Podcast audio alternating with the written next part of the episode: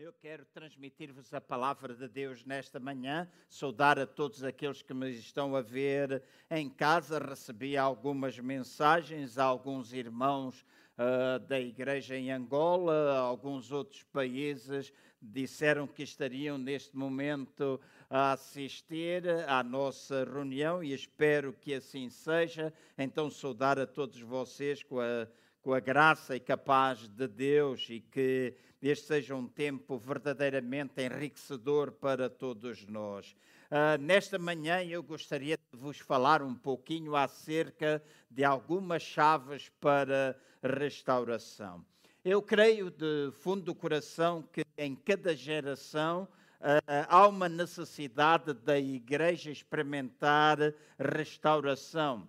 A palavra de Deus chama a nossa atenção, através de alguns versículos, acerca da importância de nós sermos, experimentarmos renovação, experimentarmos refrigério, experimentarmos reconstrução ou reforma. E uma das, eh, uma das expressões que a palavra de Deus utiliza é a necessidade de nós querermos que também haverá restauração, a restauração de todas as coisas. Os dias que nós vivemos são dias difíceis, são dias complicados, ninguém esperava uh, que este vírus, parece que surgindo do nada, viesse a afetar as, todas as nações do mundo. Isto tem trazido problemas em termos políticos, há, em países bastante agitação política. Graças a Deus, no nosso país, isso não está a acontecer. É um motivo de nós louvarmos a Deus, mas olhando para outras nações, a política tem havido. Uh, muitos debates, muitas guerras, o que tem afetado essas nações na religião também tem havido alguma dificuldade. E quando eu falo agora de religião, estou a associar o facto de que não a religião em si, mas o facto de nós, igrejas, não nos podermos congregar, de não podermos, de uma forma livre, expressar a nossa fé em Cristo Jesus, também no, em termos económicos. Infelizmente, a economia tem sido. Todos nós vamos falar acerca do desemprego. Há algum atrás eu ouvia Portugal está neste momento numa taxa de 8%, ainda se espera uma pequena subida, mas esperamos que assim não possa acontecer. Mas na realidade, economicamente, a nação também tem sido afetada. Então eu creio que neste tempo de dificuldade nós precisamos experimentar restauração. Nós precisamos voltar a ver a graça, o favor, o crescimento, a bênção de Deus a acontecer nas nossas vidas, na vida do nosso povo, na vida da nossa e eu sei que a restauração sempre terá de acontecer, e para nós cristãos isto é fundamental, sempre terá de acontecer pela operação da palavra de Deus. Nós acreditamos na palavra de Deus. Nós acreditamos que a palavra de Deus não tem resposta, mas é resposta para todas as situações da nossa vida resposta para a economia, tem resposta para a saúde, tem resposta para a política. A palavra de Deus é resposta. Amém. A palavra de Deus é resposta. E toda a oração que esta nação precisar experimentar, que a igreja precisa experimentar, sempre vem pela palavra do Senhor, mas também vem sempre acompanhada pelo mover do Espírito Santo de Deus. Nós acreditamos que mais do que nossas palavras ou pensarmos que única e exclusivamente só a palavra de Deus pode mudar tudo. É verdade, a palavra de Deus ela é viva, ela é eficaz, ela é poderosa, mas palavra de Deus sem Espírito de Deus é alguma coisa que conduz as pessoas ao formalismo. Também Espírito de Deus sem palavra vai levar ao fanatismo. Então nós precisamos desta combinação de palavra juntamente com o Espírito Santo para que nós experimentar forma nós possamos experimentar a tal renovação, nós possamos experimentar a tal restauração. E também acontece, e principalmente quando falo em termos da igreja, quando nós temos o peso da circunstância que nós vamos vendo à nossa volta. Que nós única e exclusivamente a pensar nos problemas que estão ao nosso redor, mas também se torna importante nós podermos apresentar-nos a nós mesmos como resposta. Há pessoas em necessidade de podermos estar envolvidos em atos de bondade. Há pessoas doentes, nós estarmos em atos de poder. Há necessidades nas nossas comunidades nós termos ações que possam decidir, possam trazer transformação às situações que nós vamos enfrentando a cada dia manhã, depois de pintar este quadro daquilo que está à nossa volta, deixem-me falar de três aspectos. Eu dei o nome de três chaves para a restauração, mas são de facto três coisas que nós precisamos entender à luz da palavra de Deus. E vou utilizar alguns versos do Velho Testamento e consideramos o Velho Testamento figura ou uma sombra é o Novo Testamento. Então, três chaves que nós precisamos ter ou usar para que a restauração possa acontecer. Para isso, eu convido-vos a abrir no livro de Esdras, no capítulo 3, e vamos fazer a leitura entre o versículo 1 e o versículo 3. Esdras, capítulo 3, versículo 1 até 3. Eventualmente, eu vou ler Infelizmente, eu esqueci-me de enviar pela tradução que eu estava a utilizar. Esperamos que possa ser a mesma uh, tradução que está aqui a ser projetada e vocês estão a ver nas vossas casas, mas também mesmo sendo uma versão diferente, não será assim tão diferente, porque é a palavra de Deus. Então, em Esdras, no capítulo 3, entre o versículo 1 e o versículo 3, está escrito assim: Quando chegou o sétimo mês. Deixem-me fazer aqui um parênteses uh, que considero ser importante. O sétimo mês era o do calendário, é o fim do calendário religioso para os judeus. Portanto, quando nós nesta na palavra de Deus esta expressão, quando chegou o sétimo mês, está a falar do fim da era, ou seja, estava a falar daquela festa, a festa dos tabernáculos, que uh, se caracterizava pelas grandes colheitas. Então, de uma forma profética, está aqui alguma coisa que também acabará por acontecer com a Igreja de Jesus Cristo. Nós estamos a caminhar para o fim da era, nós estamos a caminhar para o fim. E quando nós estamos a falar de caminhar para o fim, que a palavra de Deus diz e aponta é que haverá um tempo de grande colheita no mundo inteiro, de pessoas que se voltarão para Cristo Jesus para o reconhecer como Salvador e o nome do Senhor Jesus Cristo será confessado como Senhor.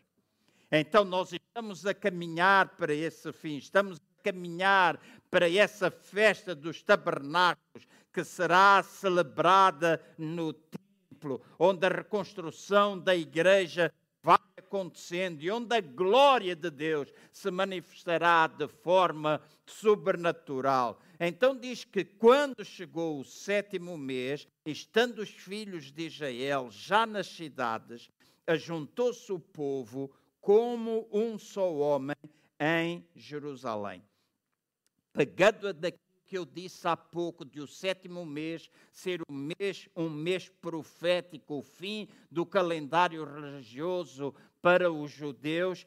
Notem agora que neste sétimo mês, estando os filhos de Israel já nas cidades, ajuntou-se o povo como um só homem em Jerusalém. Então, escutem bem o que eu vou dizer. No sentido profético, está aqui a falar de que a verdadeira unidade, aquela unidade que nós queremos tanto ver no corpo de Cristo, é alguma coisa que vai acontecer na altura da festa dos tabernáculos espirituais, a única festa de todas aquelas que os judeus tinham, que já teve o seu cumprimento histórico e teve o seu cumprimento na pessoa de Jesus, mas de todas aquelas festas, e nós podemos reduzi-las a sete, esta é a única que ainda não teve lugar na igreja, mas é aquela festa que irá acontecer neste fim da era, a festa da grande colheita. E na festa da grande colheita, a igreja de Nosso Senhor Jesus Cristo experimentará uma verdadeira unidade,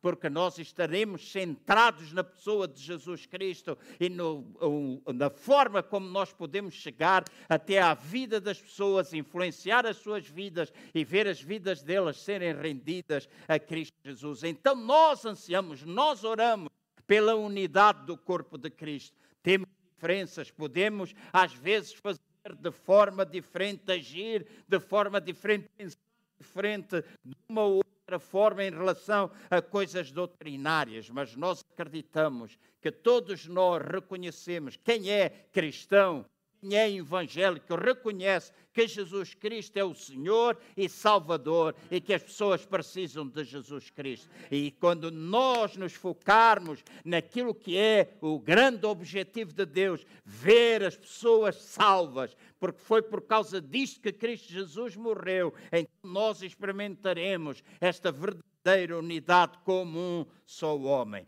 Continuando a ler, diz assim, no versículo 2: então Jesua, filho de Josadac e seus irmãos, os sacerdotes, e Zerubabel, filho de Sealtiel, e seus irmãos começaram a edificar o altar de Deus de, do Deus de Israel para oferecerem sobre ele holocaustos, como está escrito na lei de Moisés, o homem de Deus.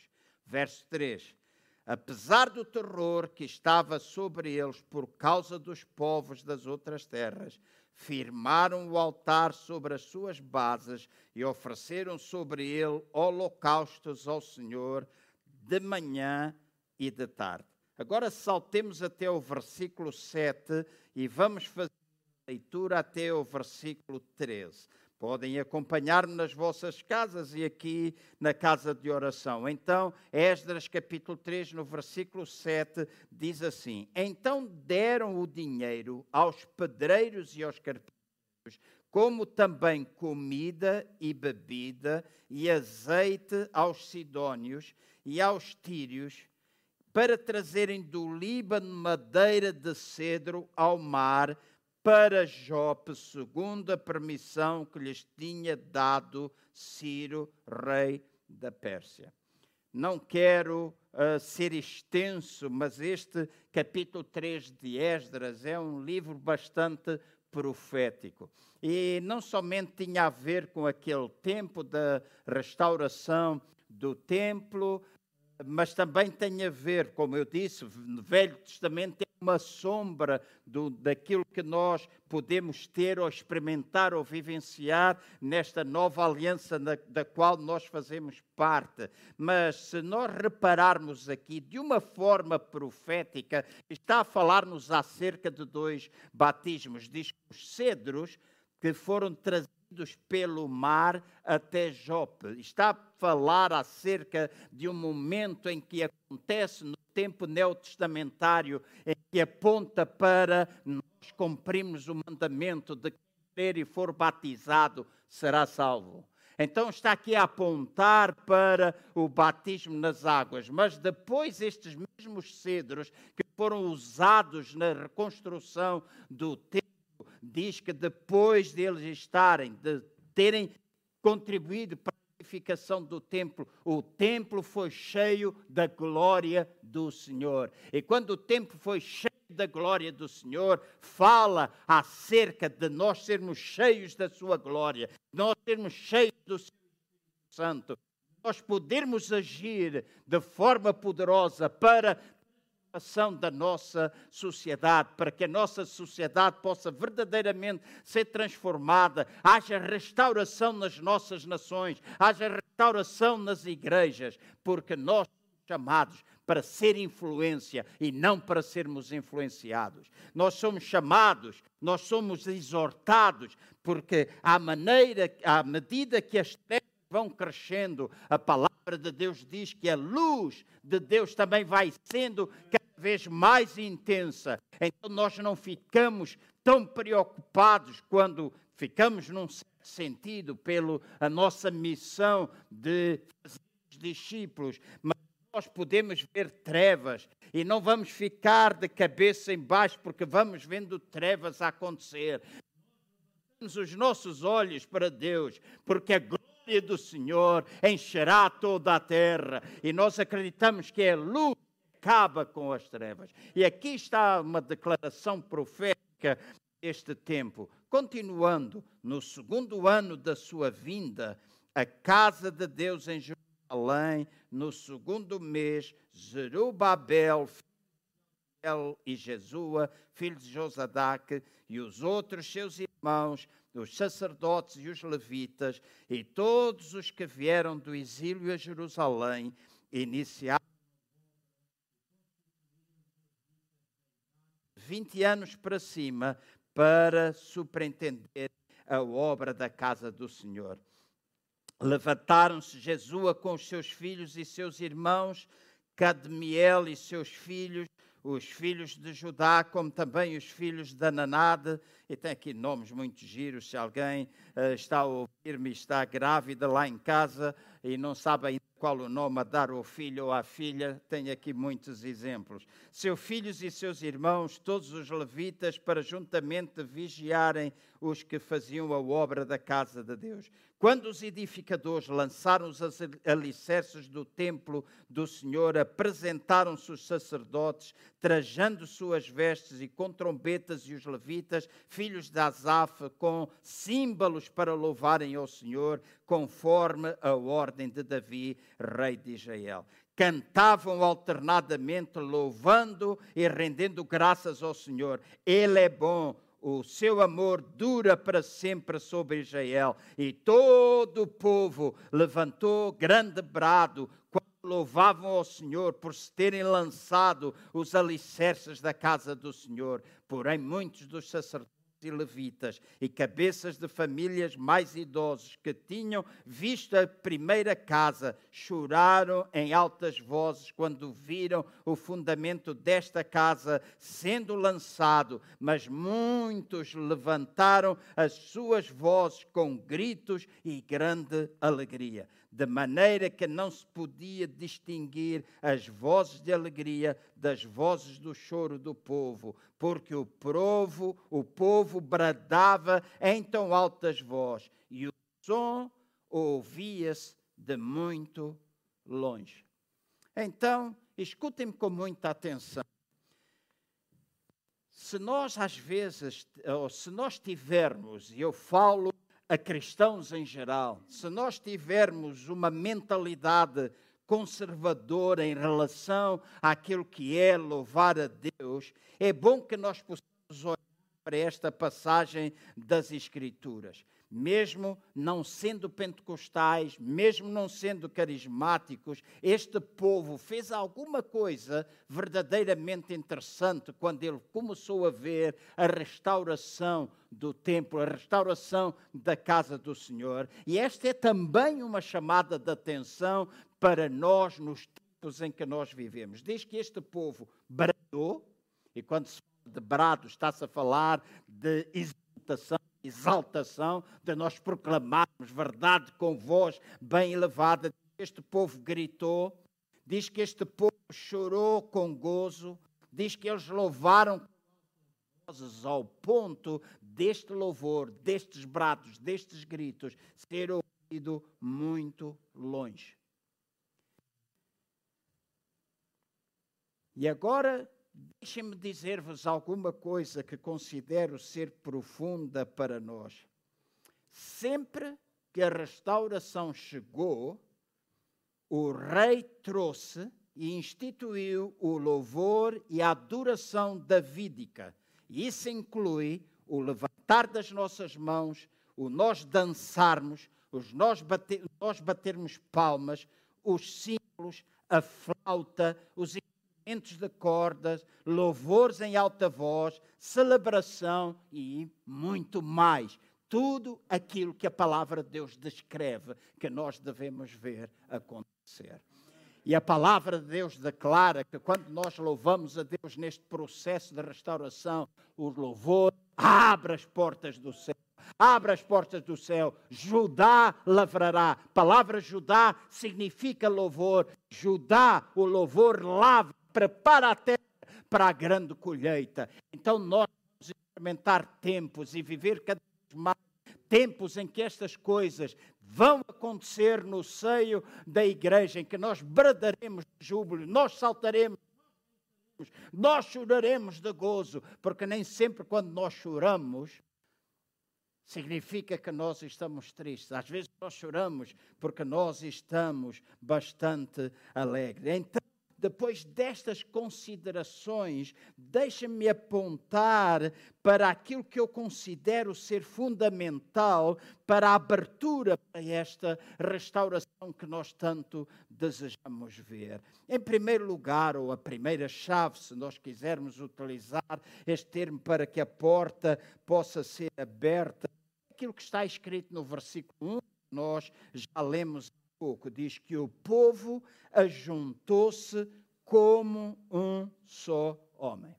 Então, quando está aqui a falar de juntar-se como um só homem, está a falar acerca de comunidade, está a falar acerca de unidade. Então, notem assim: aqui diz que o povo ajuntou-se como um só homem. Se nós repararmos no Novo Testamento, não está escrito que nos ajuntamos como um só homem. No Novo Testamento está escrito que nós somos um novo homem. Problemas com este micro? Ok, vamos mudá-lo. Sem problema nenhum. Está ligado? Já está ligado. Isto acontece, né? A mim não me faltou as baterias, faltou o microfone, né? Mas então diz aqui que o povo se juntou como um só homem. No Novo Testamento, nós não somos como um só homem, de acordo com a palavra de Deus, nós somos um novo homem. Nós somos um só homem. O apóstolo Paulo declara que Deus quebrou o muro que separava os judeus dos gentios através da pessoa de Cristo Jesus, fazendo de uns e outros um só homem. No tempo em que nós estamos a viver, e há tanta perturbação em termos políticos, manifestações em quase todas as cidades americanas. Hoje já chegaram algumas cidades uh, europeias. Está cada vez mais a acontecer determinadas manifestações por causa de um ato repugnante de um polícia que matou uma pessoa. Já aparece muita coisa que ele era assim, ele é mas por maior, por mais mal malvada que a pessoa seja, nada justifica aquilo que aquele homem fez. Nada justifica. E nós temos de nos opor em nome do Senhor Jesus. Nada justifica isso. Mas a palavra de Deus chama a minha e a vossa atenção para esta coisa importante. Nós não somos como um homem, nós somos um homem. E aquilo que aconteceu em Esdras é precisamente uma figura daquilo que deve acontecer no nosso tempo e que Deus está a construir. Quando há um coração sincero na presença de Deus, algo acontece com os homens. Deus começa a entrelaçar a vida dos homens e mulheres como um só. Por isso, nós nos levantamos com uma identidade singular. Novo Testamento chama a minha e a vossa atenção espero que me escutem bem. Novo Testamento diz que nós devemos ter um coração, nós devemos ter uma alma, nós devemos ter uma mente, nós devemos orar a uma só voz, nós devemos estar de comum acordo, nós devemos estar num só lugar, nós devemos ter um só propósito. E isso o apóstolo Paulo chama de um novo homem, onde não há separação entre rico e pobre, onde não há separação entre judeu e gentio, onde não há separação entre branco e negro, não há separação entre homem e mulher, entre doutorados e iletrados. Nós somos um só homem em Cristo Jesus. Um só homem em Cristo Jesus. Então a igreja deve se levantar para mostrar ao mundo que nós temos resposta para o mundo, que nós somos resposta para o mundo e acabar com estes conflitos, manifestações por causa da raça de cada um. Deus fez-nos a todos nós como um só, a partir do momento em que nós nascemos de novo. E então nós devemos levantar essa verdade bem alta. Então, quando nós queremos ver a restauração da igreja, quando nós queremos ver a restauração de todas as coisas, então nós precisamos olhar para a forma como Deus olha do céu para toda a igreja. Ele olha para nós como o corpo de Cristo. Ele olha para nós como um só. E para sermos um só, nós temos de estar entrelaçados. Temos de estar entrelaçados. E creio que este, infelizmente, é o problema, muitas vezes, no corpo de Cristo. Nós não temos sido tão capazes de nos entrelaçar. E às vezes não pensarmos só no corpo de Cristo, às vezes até mesmo localmente. E se nós não somos capazes de criar ou ter esta identidade comum, este coração comum que bate pelo mesmo alvo, este espírito comum, que é um espírito dócil e amável como o espírito de Cristo, se não somos capazes de ter esta uma mente como é a mente de Cristo, se não temos um amor que é o amor de Deus derramado em nossos, nossas vidas, e se nós não formos capazes, jamais nós poderemos experimentar comunidade, jamais mais nós poderemos experimentar unidade. Mas se nós tivermos esta identidade comum, se tivermos este coração comum, esta mente comum, este amor comum, então este é o, este é o mistério da comunidade em que o nome de Jesus Cristo é o Senhor e erguido por todos nós. Erguido por todos nós.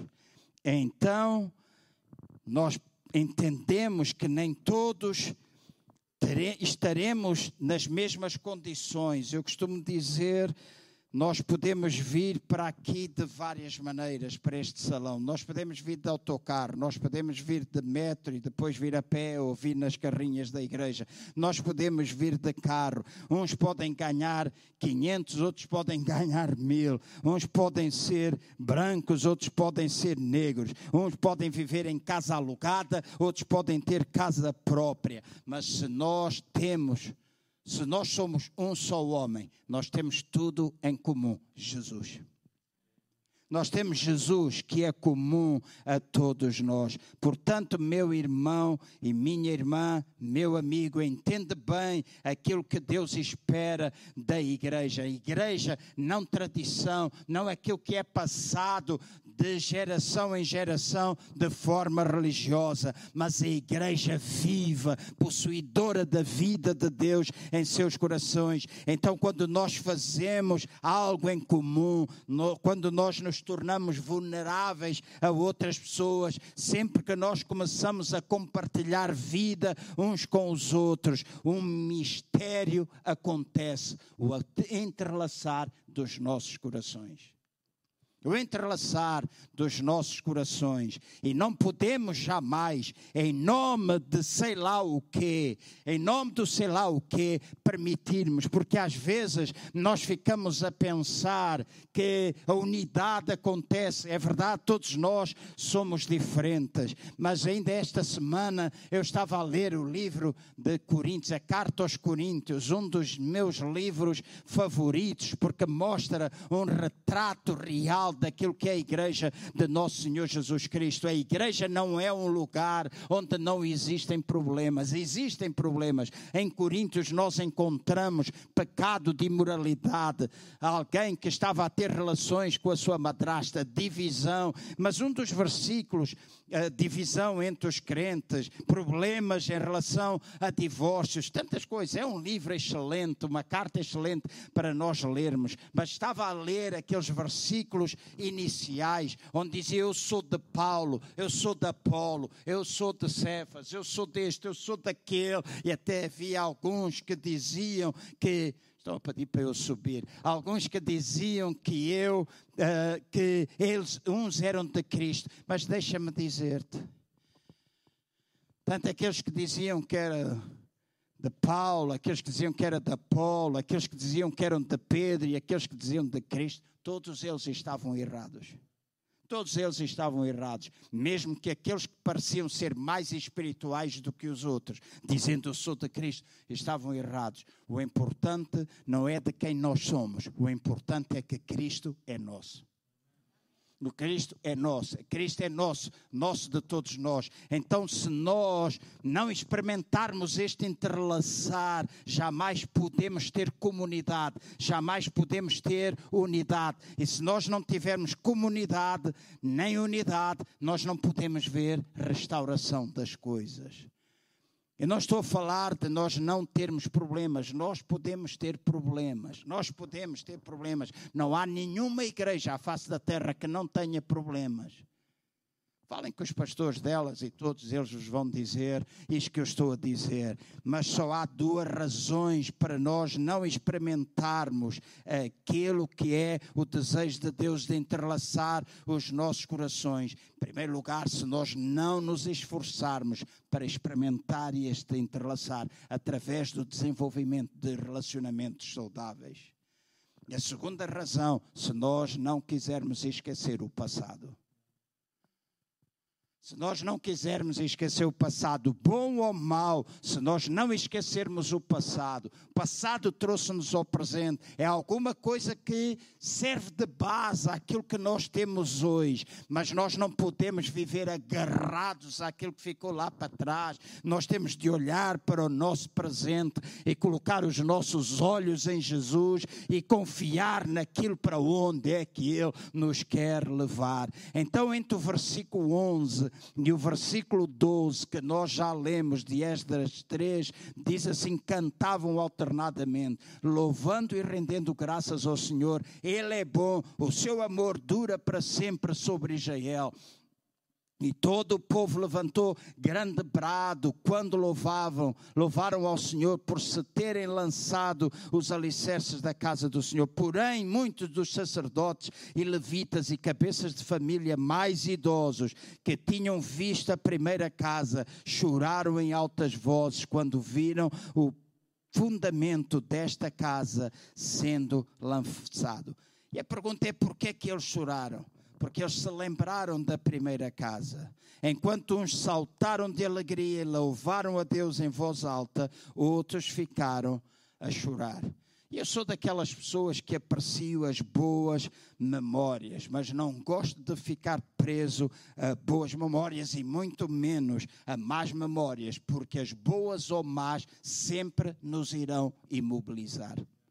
Todos nós podemos hoje construir boas memórias.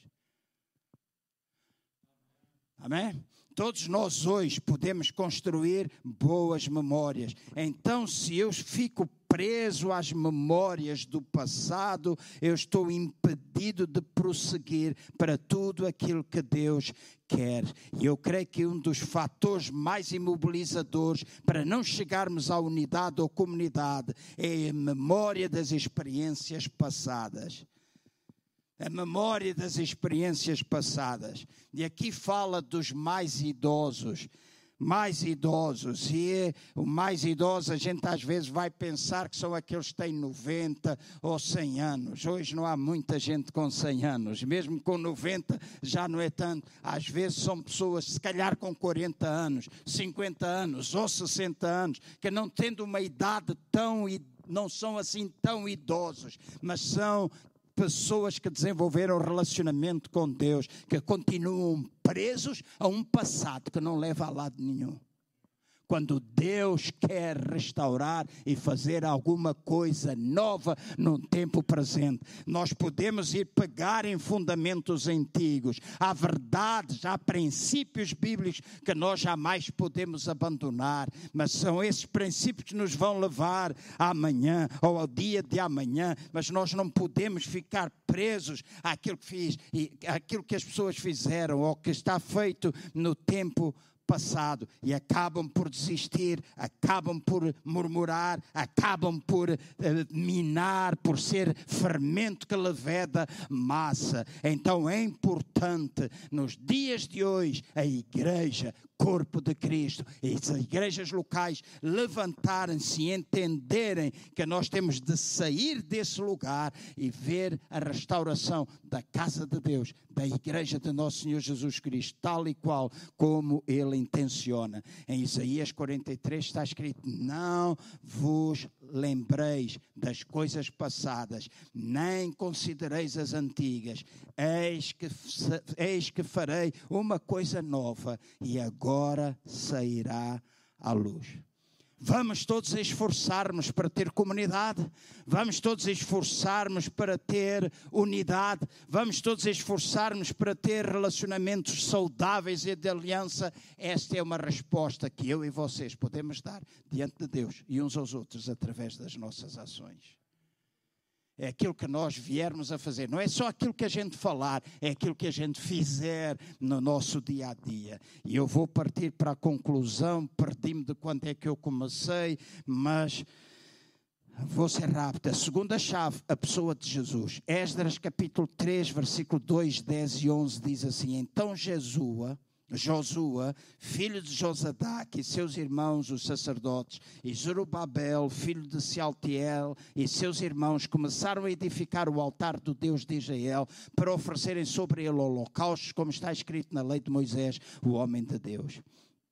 Quando os edificadores lançaram os alicerces do templo do Senhor, apresentaram-se os sacerdotes, trajando suas vestes e com trombetas, e os levitas, filhos de Asaf, com símbolos para louvarem ao Senhor, conforme a ordem de Davi, rei de Israel. Cantavam alternadamente, louvando e rendendo graças ao Senhor. Ele é bom, o seu amor dura para sempre sobre todo Israel. E todo o povo levantou com grande brado levantou-se com grande brado quando louvaram ao Senhor por se terem lançado os alicerces da casa do Senhor. Notem, duas coisas eles fizeram. A primeira coisa que eles fizeram foi edificar o altar de Deus. E no altar de Deus eram oferecidos os holocaustos. E quando fala dos holocaustos, está a falar do sangue que era derramado para perdão dos pecados. A segunda coisa que eles fizeram foi estabelecer os alicerces para a casa do Senhor. E quando nós lemos em 1 Coríntios, esta semana voltei a ler estes versículos. O apóstolo Paulo diz assim: Pois ninguém pode pôr outro fundamento além do que já está posto, o qual é Jesus Cristo. Então, o nosso fundamento é Jesus Cristo e continua a ser estabelecido em nós, e assim, à medida que o nosso fundamento é Jesus Cristo, a comunidade ou a unidade vai surgindo. Mas primeiro vem o altar que fala do sangue, depois vem da fundação ou dos fundamentos da casa do Senhor, e isso está a apontar-nos para a pessoa de Jesus Cristo. Então, neste tempo, não são as mecânicas que nós pudermos estabelecer, apesar da importância das mesmas, não são simplesmente uh, aquelas técnicas que nós podemos usar, não são, deixem-me ser muito sincero, a quantidade de conferências que nós fizermos, a quantidade de eventos que nós tivermos, não serão a quantidade de treinos que nós possamos fazer, aquilo que na realidade trará mudança é quando nós edificarmos o altar e quando nós entendermos que nós precisamos estar unidos em aliança, em unidade, estabelecermos comunidade e assim a casa do Senhor vai sendo edificada, onde o poder da cruz é pregado, onde a graça, a fé, a redenção, a misericórdia, o perdão de Deus e o louvor está presente de maneira que pessoas se cheguem a Cristo Jesus. E durante esta quarentena, eu orei isto quase todos os dias, para que o Senhor acrescente à sua igreja todos aqueles que são de ser salvos. Que o Senhor traga de volta a alegria de nós vermos pessoas a serem salvas. E quanto mais pessoas forem salvas, menos tempo nós nos preocupamos uns com os outros e às vezes até conosco mesmos alguma coisa que nós precisamos mudar. Há fundamentos dos quais nós não nos podemos afastar. Fazem parte de um passado, mas são fundamentos, são princípios. E os princípios são inalteráveis. Mas se nós voltarmos àquilo que é base, se nós voltarmos às raízes daquilo que é o Evangelho genuíno, puro, então nós experimentaremos de facto a manifestação da graça de Deus. A comunidade e unidade será estabelecida e a restauração vai acontecendo. E eu parto para a última chave. Em Esdras, no capítulo 3, no versículo 3, está escrito assim: apesar do terror que estava sobre eles por causa dos povos das outras terras, firmaram o altar e sobre as suas bases e ofereceram sobre ele holocaustos ao Senhor de manhã e à tarde. Então, escutem, e eu vou partir para a conclusão. Sempre que nos dermos a nós mesmos para cumprirmos o propósito de Deus, para edificarmos o seu reino, para vermos a edificação do seu reino da terra, para nós nos envolvermos na restauração da casa de Deus, nós poderemos encontrar oposição, nós vamos encontrar lutas, nós vamos encontrar problemas aqui. Está escrito que eles encontraram alguma oposição. O apóstolo Paulo chama a nossa atenção para o facto de que na sua própria vida ele disse muitas vezes: Dentro eu tenho temores, fora eu tenho lutas. Então estas coisas acontecem. E estes homens aqui de Esdras estavam com medo das pessoas à volta. Mas nós podemos ter receio daquilo que está à nossa volta, nós podemos ter lutas internas, nós podemos ter problemas internos, mas se nós continuarmos a olhar profundamente o que é Cristo Jesus, onde nós colocarmos a nossa mão, tal e qual como eles fizeram, não desistiram, continuaram a colocar as suas mãos na reconstrução do templo, se nós não deixarmos de fazer aquilo que nós devemos fazer.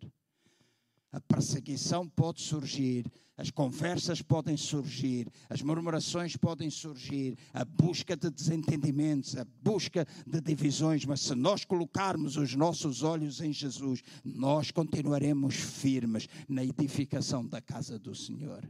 Então não te deixes distrair por aquilo que se fala, não te deixes distrair por aquilo que é a oposição, muitas vezes aparente, uma oposição aparente, revestida de espiritualidade, que não passa de carnalidade.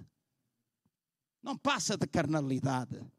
Não passa, não passa. E às vezes até parece espiritual a gente dizer, ah, mas assim, ah, assado. Quando nós nos dividimos por homens ou nos dividimos por pessoas, estamos a ser carnais. É o que o apóstolo Paulo disse na carta aos Coríntios.